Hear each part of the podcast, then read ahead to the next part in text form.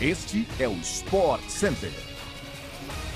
Um ótimo dia, fãs de esportes! Estamos chegando com mais um podcast do Sport Center que vai ao ar sempre de segunda a sexta-feira, 6 horas da manhã, mas também tem aquela nossa edição extra sextas à tarde. Aqui quem fala é o Bruno Vicari. Não se esqueça de seguir o nosso programa aí no seu tocador preferido de podcasts. O Sport Center também chega diariamente na tela da ESPN pelo Star Plus. Hoje são quatro edições. Às 11 horas da manhã estarei com a Mariana Spinelli, com o Mário Marra e com o Eugênio Leal.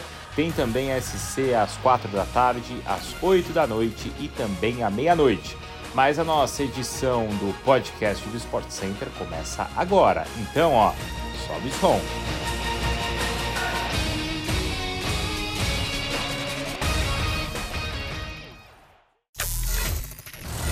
Lionel Messi, o craque de uma geração, finalmente é campeão do mundo. A Argentina com vitória por 4 a 2 sobre a França nos pênaltis depois de um empate impressionante por 3 a 3 no tempo normal, somando também, claro, a prorrogação. Assim, os argentinos conquistaram a Copa pela terceira vez. Messi, com dois gols, um deles na prorrogação, comandou essa façanha. O Di Maria marcou outro gol argentino.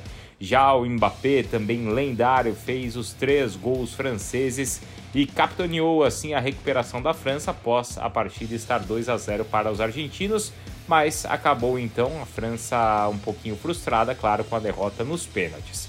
Nos penais, os dois craques começaram batendo, é bom a gente lembrar.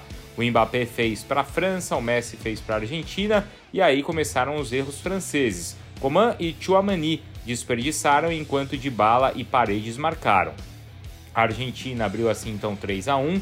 Depois o Colomoni fez, é, se ele errasse, aliás, isso tiraria as chances da França, mas ele fez e aí ficou nos pés do Montiel, lateral direito, e longe de ser uma figura, um dos astros da seleção, a missão então de bater o pênalti decisivo. Ele foi lá, bateu, fez e confirmou o título argentino. O título quebra então um jejum de 36 anos da Argentina em Copas. Ela havia conquistado o Mundial em 7-8 e também 8-6 e com isso se isola como tricampeã à frente da França e do Uruguai, que tem então duas taças.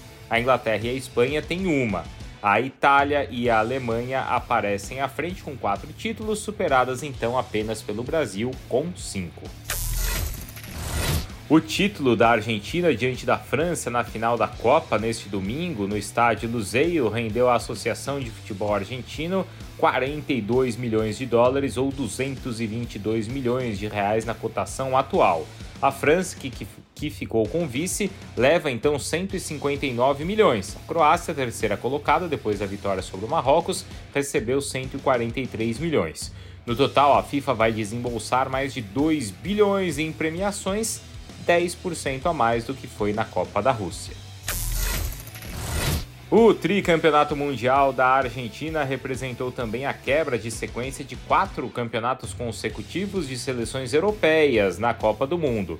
Desde o Brasil em 2002, depois a Itália 2006, Espanha 2010, Alemanha 2014 e a França 2018 viraram então o placar em mundiais de sul-americanos e europeus. Apesar da vantagem de 12 títulos conquistados por países da Europa contra 10 dos sul-americanos, nas finais entre os dois continentes a vantagem é ampla para os sul-americanos. Foram 10 decisões com 7 vitórias sul-americanas contra apenas 3 europeias. Com a vitória da Argentina, agora a única tricampeã do mundo, o Brasil é quem mais tem com 5 títulos seguidos, então, como a gente falava antes, por Alemanha e Itália o placar de 12 títulos europeus contra 10 dos sul-americanos. O título de 2010 da Espanha significou essa virada de 10 a 9 para os europeus. É isso, pessoal. Assim nós chegamos ao fim de mais um podcast do Sport Center, mas é claro, a gente volta amanhã às 6 horas da manhã, aí, ó, no seu agregador favorito de podcasts. Um abração para todo mundo, boa semana e até mais.